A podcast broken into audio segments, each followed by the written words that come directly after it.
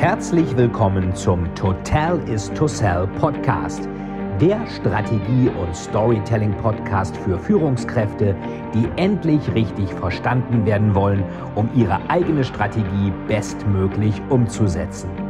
Hier dreht sich alles rund um Ihre eigene Story und Strategie für Ihr persönliches Happy End. Viel Spaß!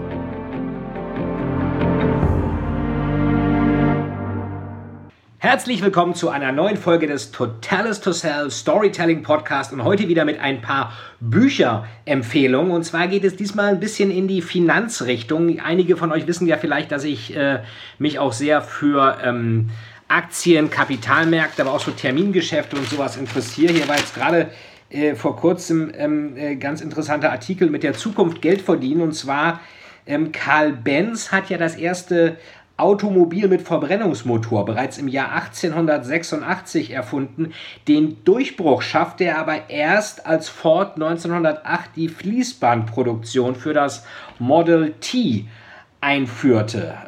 Und ähm, auch eine ganz interessante Geschichte, wie ähm, da die eine Sache die andere dann begünstigt und deswegen auch Sachen passieren. Ein Buch, was ich gelesen habe, den habe ich auch interviewt bei mir im Podcast, Andrei Anissimov, das große Handbuch der Optionsstrategien. Also wer mal mit Optionen handeln möchte, Termingeschäfte machen möchte, der ist hier wirklich gut aufgehoben, wird alles toll erklärt, so richtiges Standardwerk kann man schon fast sagen. Kommt jetzt auch, ist jetzt die zweite Auflage, ähm, ist wohl auch eine neue in Planung. Also für alle, die jetzt nicht nur mit Aktien handeln wollen, sondern die auch... Ähm, ja, Termingeschäfte machen wollen, also Aktien, äh, Short Calls machen wollen, Short Puts, Long Puts, äh, also von Kursbewegung stärker partizipieren, Aktien vermieten, kann man sagen, also ein gedeckeltes Einkommen haben, nach unten, nach oben gesichert sein. Eigentlich sind das eher konservativere Geschäfte als reine Aktienanlagen. Das wird hier sehr gut gezeigt, ist übrigens keine bezahlte Werbung.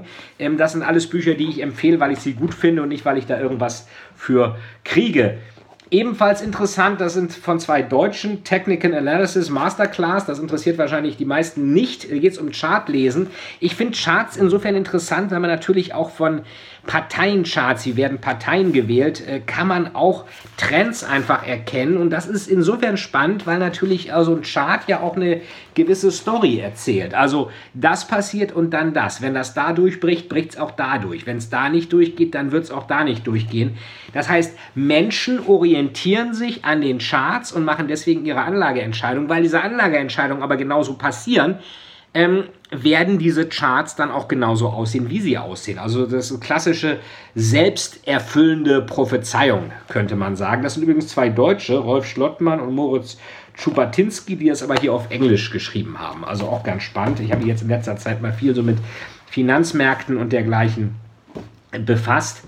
Ähm, Ebenfalls dabei hochinteressant, absoluter Klassiker, The Intelligent Investor von Benjamin Graham. Ähm, der hat Warren Buffett ganz stark beeinflusst. By far the best book on investing ever written, sagt Warren Buffett, der legendäre Investor. Buffett, den kennt ja jeder. Berkshire Hathaway ist einer der erfolgreichsten Investoren überhaupt, hat jetzt allerdings in der Krise einen ziemlich hohen Verlust gemacht und er hat alle seine Fluglinienen-Aktien abgestoßen, weil er sagt, das hat wahrscheinlich keine Zukunft mehr.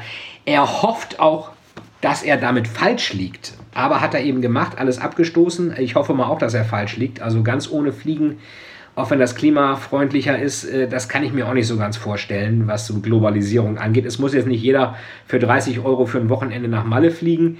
Ähm, aber ich denke schon, äh, ein globalisiertes Land, ein Exportweltmeister wie Deutschland ohne Fliegen. Deswegen wird ja auch die Lufthansa vom Staat gerettet, obwohl die EU da natürlich wieder mal reingrätscht. Ähm, Exportweltmeister ohne eigene Fluglinie, ohne eigene Flughäfen. Also Berlin geht da ja schon mit schlechtem Beispiel voran. Wir werden ja wahrscheinlich bald keinen Flughafen mehr haben. Da muss ich mir auch überlegen, wo ich dann hinziehe, ob wir eine Fernbeziehung führen, Saskia und ich, weil in einer Stadt ohne Flughafen, ähm, Tegel wird dicht gemacht, der neue wird nie fertig, ähm, kann man auch nicht so richtig leben. Jedenfalls, Buffett hat alle Fluglinien abgestoßen und der ist eben sehr äh, inspiriert von Benjamin Graham, The Intelligent Investor. Da schreibt er eben, wie ich wirklich ähm, Aktien analysieren muss. Das Buch ist aus den 60er Jahren Und das sind zeitlose Sachen, die hier gelten. Was auch interessant ist, ist, dass der äh, Graham extrem belesen ist, auch ganz viel aus, aus anderen ähm, Büchern immer zitiert, aus der Philosophie, aus der Literatur, also von wegen nur Zahlenmensch. Ähm, und ähm, insofern ist das wirklich eine interessante Geschichte. Ich habe das immer auf dem Cross-Trainer gelesen und da immer so Klammern reingemacht, damit das offen bleibt. Deswegen sieht das hier so aus. Das waren also keine Mäuse und ich habe es auch nicht angeknabbert, sondern das war so eine Klammer, damit ich es offen ähm, weiter lesen kann. Also sehr interessant habe ich angefangen auf Sylt im Februar, noch bevor der Corona-Lockdown kam, aber am 20. Februar gingen die Märkte schon nach unten. Das heißt, die Art und Weise, wie sich Sachen entwickeln, sieht man oft an schwachen Signalen schon kurz vorher. Und das finde ich ist auch ein spannendes strategisches Element dabei. Ähm, ebenfalls ein ganz großer Klassiker ist dieser Herr hier, George Soros. Der hat sich ja vor kurzem nochmal geäußert, auch zur Corona-Krise.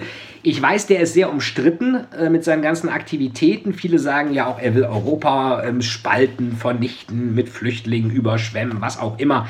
Ähm, mit seinen Stiftungen, also da kenne ich mich auch nicht gut genug aus, um da irgendwie ähm, das Ganze beurteilen zu können. Was ich weiß, er ist wohl einer der besten Investoren überhaupt, legendär dadurch geworden, dass er 1992 gegen das britische Pfund gewettet hat. Erstmal mit 15 Milliarden, dann hat sein Kumpan Stanley Druckenmüller gesagt, ähm, äh, da hat er ihn gefragt, den, den Chief, Hauptinvestor da von ihm, der da die ganzen Trades ausgeführt hat, äh, wie sicher bist du denn, dass das so kommt mit dem Pfund? Ja, ganz sicher. Ja, warum wettest du dann 15 Milliarden? Ja, weil ich mir einigermaßen sicher bin. Wenn du dir ganz sicher bist, dann wette doch 30 Milliarden.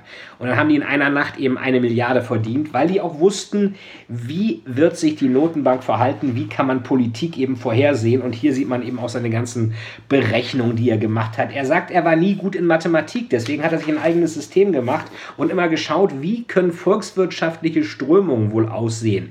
Wechselkurse, Import, Export, Überschuss, was machen dann die Aktienmärkte, gehen die hoch, was machen die Leitzinsen, Interest Rates und so weiter. Und dann eben sich echt angeschaut, wie funktioniert das und hier auch seine ganzen Trades dann praktisch dokumentiert. Und er hat also schon gewaltig Gewinn gemacht. Sein Quantumfonds hat ja jedes Jahr eine zweistellige Rendite gemacht, äh, eine höhere und das über 20 Jahre. Also schon echt interessanter Typ der ja nach der Finanzkrise nochmal wieder angefangen hat, selber zu handeln, aber dann jetzt das nicht mehr macht. Er wurde ja gefragt, interessanterweise in der Augsburger Zeitung vor, glaube ich, ein, zwei Wochen, ob er jetzt nochmal wieder handeln würde, also handeln mit Aktien, weil äh, in seinem Hedgefonds, weil natürlich ähm, das Ganze jetzt sehr brenzlig alles wird. Aber er sagte, nee, die Zeit ist vorbei, macht er nicht mehr. Das habe ich mal in Frankfurt gekauft, als ich gerade bei der Dresdner Bank war und da eine Wertpapierausbildung gemacht habe. Also so passt das dann auch wieder zusammen. Habe es jetzt, äh, wo ich wieder stärker angefangen habe mit Traden und Handeln, eben jetzt in der ganzen Lockdown-Zeit mich viel damit beschäftigt. Äh, nebenbei natürlich auch noch ein Online-Seminar konzipiert und jetzt fast fertiggestellt. Da haben wir jetzt auch gerade gefilmt. Aber mich eben auch viel mit solchen Sachen beschäftigt. Also The Alchemy of Finance. Klingt ja auch schon so. Das ist keine Wissenschaft, das ist eher so Alchemie.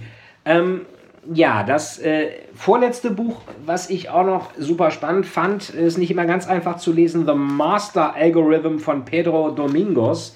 Da geht es eben darum, Machine Learning, intelligente Maschinen, künstliche Intelligenz, wie funktioniert das? Was sind die Theorien, äh, hier Bayesian, Algorithmen, ähm, ähm, neuronale Netze und dergleichen. Das erklärt er hier, ganz viel auch so Literatur, die man sich auch nochmal anschauen kann.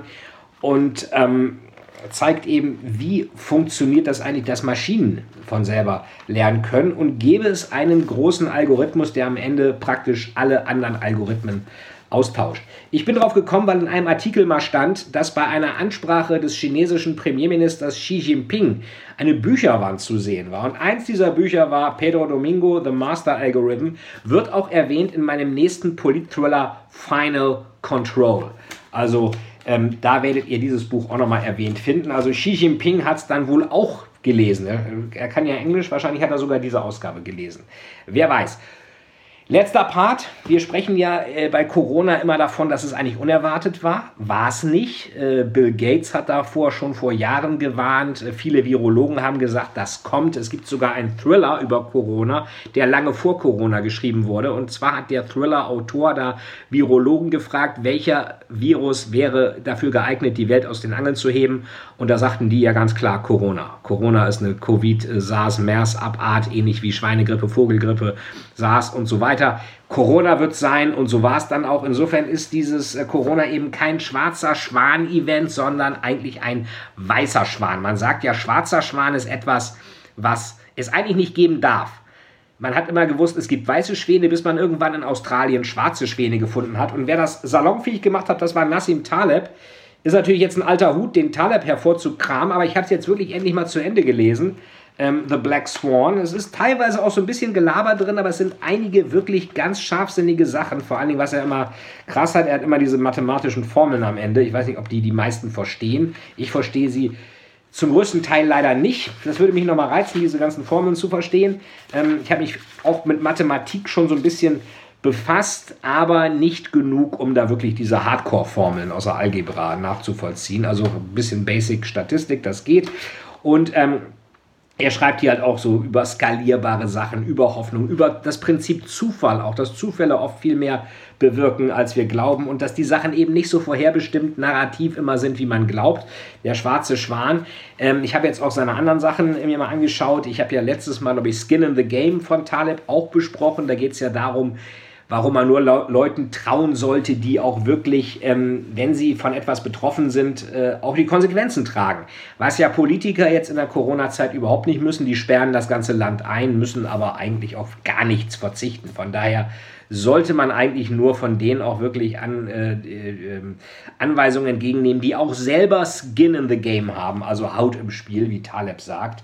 Und hier sagt Taleb halt, ähm, wie wir uns ganz oft in gewisser Weise auch täuschen lassen, weil wir irgendwie Dinge in Ordnung zuordnen wollen, die es vielleicht gar nicht gibt. Und er ist ein ganz großer Feind der Glockenkurve, der Gaußschen Glockenkurve, weil er sagt, diese Gaußsche Normalverteilung unterschätzt eben Dinge, die eine geringe Eintrittswahrscheinlichkeit haben, aber wenn sie eintreten, ganz hohen Impact.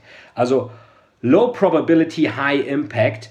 Und deswegen spricht man ja auch immer davon, äh, dass gewisse Dinge eben so ein Tail Risk haben, wo also dieser Schwanz der Glockenkurve dann doch äh, größer ist oder dicker ist. Klingt immer auf Deutsch ein bisschen bescheuert, äh, dicker Schwanz der Glockenkurve, aber Fat Tail nennt man das ja, als wir das eigentlich glauben würden. Ja, das waren mal wieder ein paar Buchempfehlungen. Also große Handbuch der Optionsstrategien, Technical Analysis Masterclass, Intelligent Investor, Alchemy of Finance von Josh Soros.